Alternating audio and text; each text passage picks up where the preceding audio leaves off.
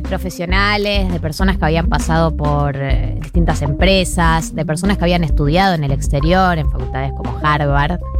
Eh, vuelve a la Argentina, o ya había vuelto a la Argentina, y decide armar el partido 1810. ¿Cuál era el objetivo? Era, eh, post-2001, eh, armar un partido joven con una revolución tecnocrática para refundar al país. Entre otras cosas, proponían como por ejemplo mandarle una carta a Bush, eh, el entonces presidente de Estados Unidos, eh, para que aprobara envíos de dinero al gobierno de Eduardo Dualde, mientras la Argentina no hiciera reformas estructurales. Eh, ¿Por qué a Bush le importaría la opinión de estas personas? Bueno, porque según ellos, ellos ya habían estudiado en universidades prestigiosas de Estados Unidos o de Inglaterra y nada, que sus perfiles tenían un, un conocimiento, un- una altura que los políticos argentinos supuestamente carecían. ¿Quiénes integraban este partido llamado 1810 que vino como con en la línea hay que terminar con los políticos viejos y hay que refundar la política? Bueno, eh, Marcelo Bomrad, que era un ingeniero industrial, Sergio Gregov, que era un abogado, y Darío Curátola, que era un empresario. Las últimas dos personas que, los nombres más importantes que integraban este partido eran Gastón y Facundo Manes. Ambos que, eh, de familia radical, ra- familia radical, ambos militantes del, radicalismo de la Franja Morada, eh, deciden armar este partido y eh, dicen declaraciones Facundo Manes, que en ese momento tenía 33 años, decía declaraciones como, los como las siguientes. Dualde se maneja con una cultura barrial, eh, la clase política es muy limitada, no entiende el pensamiento de un yanqui, cree que lo va a seducir una chicana barrial. Hay que conocer el mundo. Eh, o decía cosas como, por ejemplo, ¿por qué había que desplazar a la generación vieja de políticos? Porque si no, no, no se metían ellos en política, se iban a meter los Menem, los de la Rúa y los Rukauf de su generación, que era la única opción que se quedó. Y en su momento, cuando armaron el partido, dijeron que eh, se iban a presentar en las próximas elecciones presidenciales y que esperaban ganarlas con el 40% de los votos. Solo un respaldo tan amplio, dicen, tendrían poder para hacer los cambios necesarios. Estas declaraciones y esta información salieron de una serie de notas que escribió eh, Graciela Mochko- Mochkovsky en La Nación y marcan un poco cuál fue uno de los orígenes, uno de los primeros, de las primeras incursiones de Facundo Manes en la política y es el perfil que vamos a hacer el día de la fecha. tiempo de estar presentes. Por eso decidí aceptar la invitación que me hizo la Unión Cívica Radical y participar en las próximas elecciones.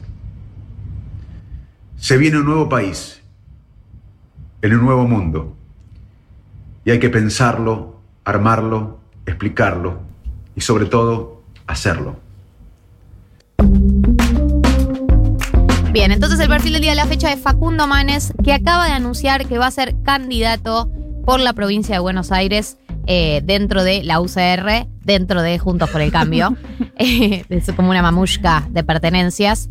Eh, Facundo Manes tiene 52 años. La edad de Mark Anthony. Bien. El dato que necesitaban todos El los dato, es el dato más importante. Sí. Eh, ustedes seguramente lo conozcan como el neurocientífico argentino más conocido, eh, la cara de la neurociencia en la Argentina, por lo menos la neurociencia de la, de la divulgación. Eh, es médico, hizo una maestría en Cambridge sobre neurociencias, pero tiene una trayectoria un poco más larga, ¿no? Sí, bueno, para empezar, toda la historia de Facundo Manes. Nació en Quilmes, pero vivió su infancia en distintos pueblos de la provincia de Buenos Aires. Primero en Arroyo Dulce, eh, donde su papá era médico rural. eh, y después en Salto, donde era su madre, eh, que, bueno, vivió ahí su adolescencia, ¿no? Toda su, su secundaria. eh, y por eso también se, se habla de Manes como este hombre de la provincia, de, de un pueblo de la provincia. bonaerense. Claro, como que estudió afuera, pero él sigue teniendo arraigo bonaerense. Eh, bueno, su familia muy radical, el hermano muy metido en la franja morada de la Universidad de Derecho. eh, y el hermano está metido, o sea, nombramos al hermano y lo nombramos antes porque también está metido en su, en su mundo político, digamos. Sí, eh, bueno, como decíamos, estudió en la Facultad de Medicina de la UBA, se graduó en 1992, eh, ganó el premio de Neurociencias 1992, otorgado por la Asociación Médica de Argentina por su trabajo de investigación. Les voy a contar el nombre del trabajo sí, de es esta investigación. apasionante. El rol del cuerpo calloso en la transferencia inter- interhemisférica cerebral. Wow. Un clásico. Sí, Te quedas y- con cuerpo calloso en la mente, además. Es como. ¿Hay callos en el cerebro? Esa, esa es mi conclusión después de leer este título. Y es que todo medio de la historia de Facundo Manes es eso, ¿no? Porque uno ve ese premio, pero después que hizo un máster en Cambridge, en neurociencias, que estudió en el FLENI, en Harvard, en la Universidad de Iowa, que fundó INECO, por ejemplo, fundaciones de neurociencias, en Fundación, como que hay un mundo, ¿no? De, de academia que para nosotros es muy extraño, pero él se desarrolló durante muchísimos años de su vida en ese mundo y publicó un montón de papers y un montón de cosas.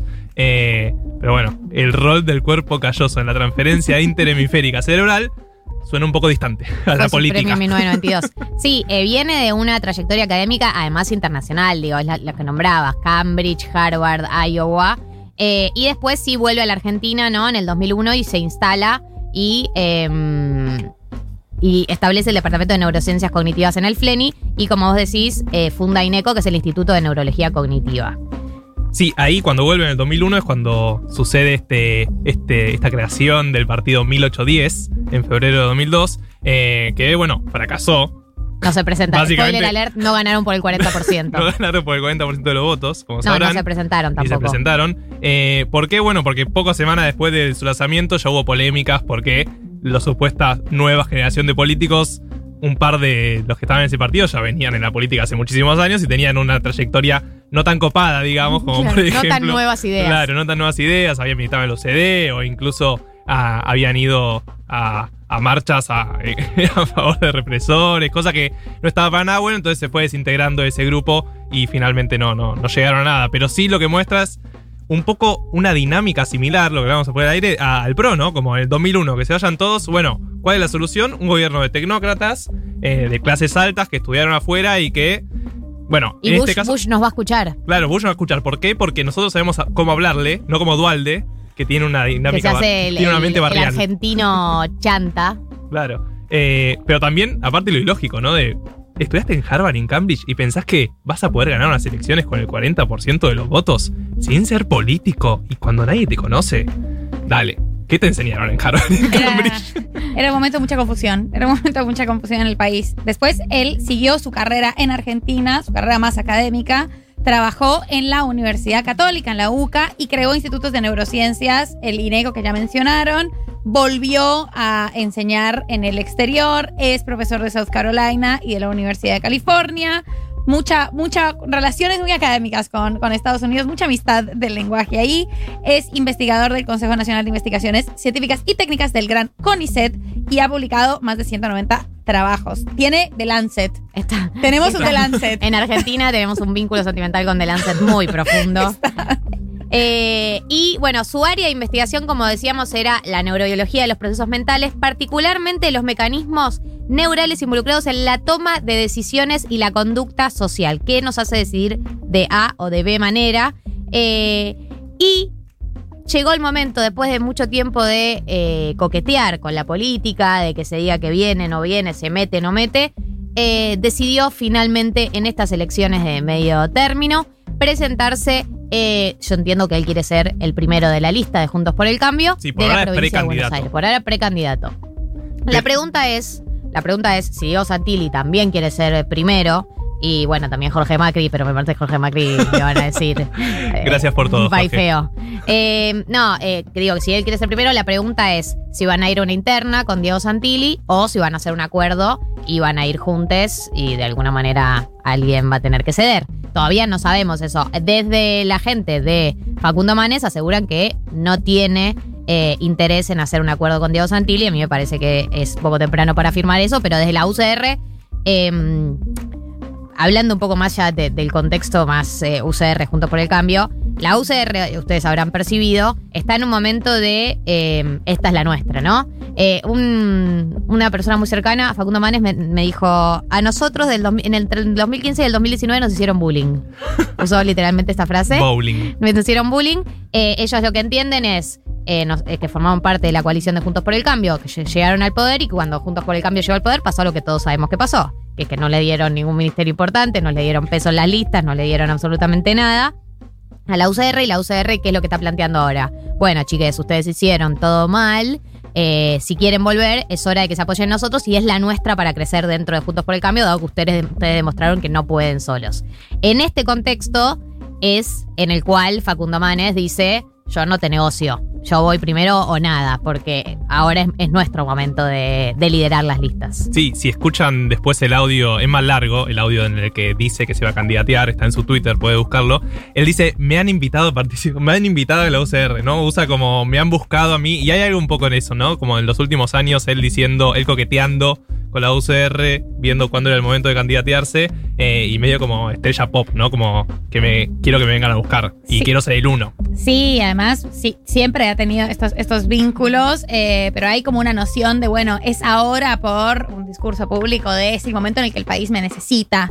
También es un perfil que, como señalaba Andrés Malamut en un análisis, en una entrevista sobre eh, la candidatura de Facundo Manes, es un perfil como que, que ellos buscan eh, y, piensan que recrea un poco esta imagen de Alfonsín, que tiene la capacidad de convocar a propios y también ajenos a, a la y, y por fuera de la UCR. Creo que eso es quizás lo más interesante o lo que les resulta a ellos más interesante de su perfil, que es la posibilidad de convocar a otros fuera del núcleo duro de, sus votantes y como de su electorado. Claro, como yo pienso que ellos tienen la fantasía de que la popularidad que él tiene como figura pública fuera de la política pueda trasladarla em, un poco en porcentaje a la política y que lo voten personas que no votarían por ahí a la UCR o a Juntos por el Cambio. Eh, yo creo que en este, en este marco no solo se da la interna de la UCR diciendo es momento de que nosotros lideremos Juntos por el Cambio porque ustedes no supieron gobernar, sino las internas dentro de la UCR que como saben, hay, hay una línea UCR más conservadora, dícese Morales, dícese Negri, Cornejo, eh, y hay una, lira- una línea más progresista, ¿no? En la que Facundo Manes se inscribiría, y eh, también Andrés Malamud y toda la gente que lo está acompañando Facundo Manes se inscribe, que es como la, la- a la que pertenecía Santoro antes de formar parte, digamos, del, kirchnerismo, que es esta más vinculada a los derechos humanos, a la figura de Alfonsín, a, a- a una figura, a, a- una UCR más progresista. Yo creo que ellos- esa disputa interna dentro de la UCR también se está jugando en este momento. Eh, si bien forma parte del mismo espacio, también se juega como cuáles son las agendas y de hecho eh, la gente cercana a Facundo Manes nos decían que ellos nada, tienen muchas críticas con la gestión, por ejemplo, de Vidal en la provincia de Buenos Aires y con el tema de cómo Juntos por el Cambio labura el tema de los derechos humanos. Eh, y otro tema es que el centro de la campaña de Facundo Manes va a estar en la educación. Sí, él siempre, desde que está en los medios, siempre muestra la importancia, ¿no? De, la, como la formación en la educación y la formación del, entre comillas, capital humano, como le dicen muchos economistas, es la formación no solo de las escuelas, sino también la alimentación, sino también un montón de, bueno, el desarrollo cognitivo, ¿no? Yendo a, las neurociencias. eh, y, dicen que se va a enfocar en eso, en, las escuelas cerradas, por ejemplo, por la pandemia, en el deterioro educativo de los últimos años, en la importancia también de la ciencia, que es algo que tal vez criticó incluso durante el gobierno de Macri, como para también despegarse de, de eso que criticaban entre 2015 y 2019. Además, bueno, hay que, hay que decir como cuando pones en el centro de tu campaña la educación es una onda muy, Sí. muy, con con- es, es con todes, como quiero Sí, quedar bien sí, con todes, eh, voy a invertir en educación que es el futuro. Eh, sí, ellos es- me citaban un, congre- un congreso pedagógico nacional que había sido una propuesta de Alfonsín, que quieren como reivindicar, muy, muy apegados a la figura de Alfonsín. Me hace Muy. acordar mucho al perfil del, del Leandro Santoro, que, que también muy apegado a la figura de Alfonsín. Y bueno, hay que ver también cómo se traduce eso a la actualidad, ¿no? Porque algunas de esas propuestas estaban en ese marco eh, y, no, y no en este. Eh, hay una, una cuestión de Manes, como que, que sería, digamos, una, una polémica que sucedió hace tiempo, que es el caso de Natalia Cohen en el 2005, eh, en la que Manes diagnosticó una forma de demencia y eso permitió que las hijas de Cohen promovieran un proceso judicial de insanía. Después, en el 2007, Manes fue sobreseído. eh, en, el, juicio por daños y perjuicios, pero es como el tema eh, que, que están sacando últimamente. De hecho, Ernesto Sanz se refirió hace tres días a que estaba volviendo a, a salir ese carpetazo a manera de opereta. Eh, pero bueno, sí es un caso que fue bastante polémico y fue bastante importante en el 2005. Sí, es como el caso que, como no tiene carrera política, ¿no? Como es como un outsider, Claro. entre comillas, es el caso que se está hablando en los últimos meses, va, las Que tiene últimas que ver más, semanas. claro, con su Semanas. trayectoria Claro. profesional, tiene que ver, porque es eh, esto que se le acusa de, de haber eh, acusado como una falsa demencia, digamos. Claro. Eso es lo que dicen, por lo menos, eh, desde las personas que lo critican. Este caso, pero fue sobreseído, ¿no? Fue sobreseído. Sí, sí, sí. Bien, eh, esta persona eh, se va a presentar en la provincia de Buenos Aires. Creo que todavía nos, nos resta ver eh, realmente cuánto poder va, va a tener eh, la UCR ¿no? en, en estas internas y Y en realidad, ¿cuánto se define ahora y cuánto se define en el 2023? Claro, porque queda claro que, sobre todo con el discurso de educación, ¿no? Siendo diputado no es que vas a cambiar mucho la educación ni de una provincia ni del país. Eh, queda claro que su discurso va con miras al 2023 eh, y ya casi que tiene un equipo armado de eh, Eduardo Levillellati, de Ramiro Agulla, un publicista. Se está diciendo que también estuvo hablando con, con él, era el de la campaña de Dicen que soy aburrido, de Sí. la Rúa o Bao Menem. Como es un publicista muy importante, Sí. eh, como que ya está pensando Su en hermano 2000. Gastón. Claro, o sea, está armando un equipo pensando en 2023 y eso creo que queda claro para todos. Claro, de hecho, eh, yo le decía a Marta, me llamaba la atención cuando hablábamos con, con gente cercana que te hablan de una campaña, tipo, nosotros queremos modificar la educación. Y decís, bueno, ok, igual está yendo a, a diputado. O sea, Claro. digo, pe- pa- Máximo presenta su proyecto de ley, digo, pa- paremos Con con, las toda la furia, claro, presentas por mesa de Y, entradas. y fíjate si rosqueas para que te lo aprueben. Al menos Eh, para que llegue a comisión. Digo, como el discurso que tiene y, y la campaña que se está armando, se nota que hay una aspiración mucho más grande que esta. Sí, de datos de color, eh, cosas que no sabías, que querías saber sobre Facundo Manes o que quizás no te interesaban, pero ahora sabes. Es un gran jugador de fútbol, podría haber jugado en primera sin ningún problema. Eh, esto se une a lo que se dice de nuestro ministro de Economía, Martín Guzmán, que Otro gran jugador otro de gran fútbol. jugador de fútbol. Eh, es un muy buen lector, le gusta leer cosas que no tienen que ver todo el tiempo con medicina, como le gusta estar actualizado en el mundo literario, es muy familiero y que es un tipo como muy manija. Eh, le- el término fue apasionado, pero yo lo traduzco manija. Es de esos amigos con En los que 1990 le decimos manija. es manija, como que es manija sobre todas las cosas. Así que Facundo Manes, eh, la edad de Marc Anthony. Eh, conclusión. Es neurocientífico argentino, candidato, precandidato por Precandidato. ahora, precandidato Marto, eh, a la provincia de Buenos Aires dentro de Juntos por el Cambio. Este fue tu perfil y aquí se lo hemos contado. 1990. Hasta las 4. Futuro.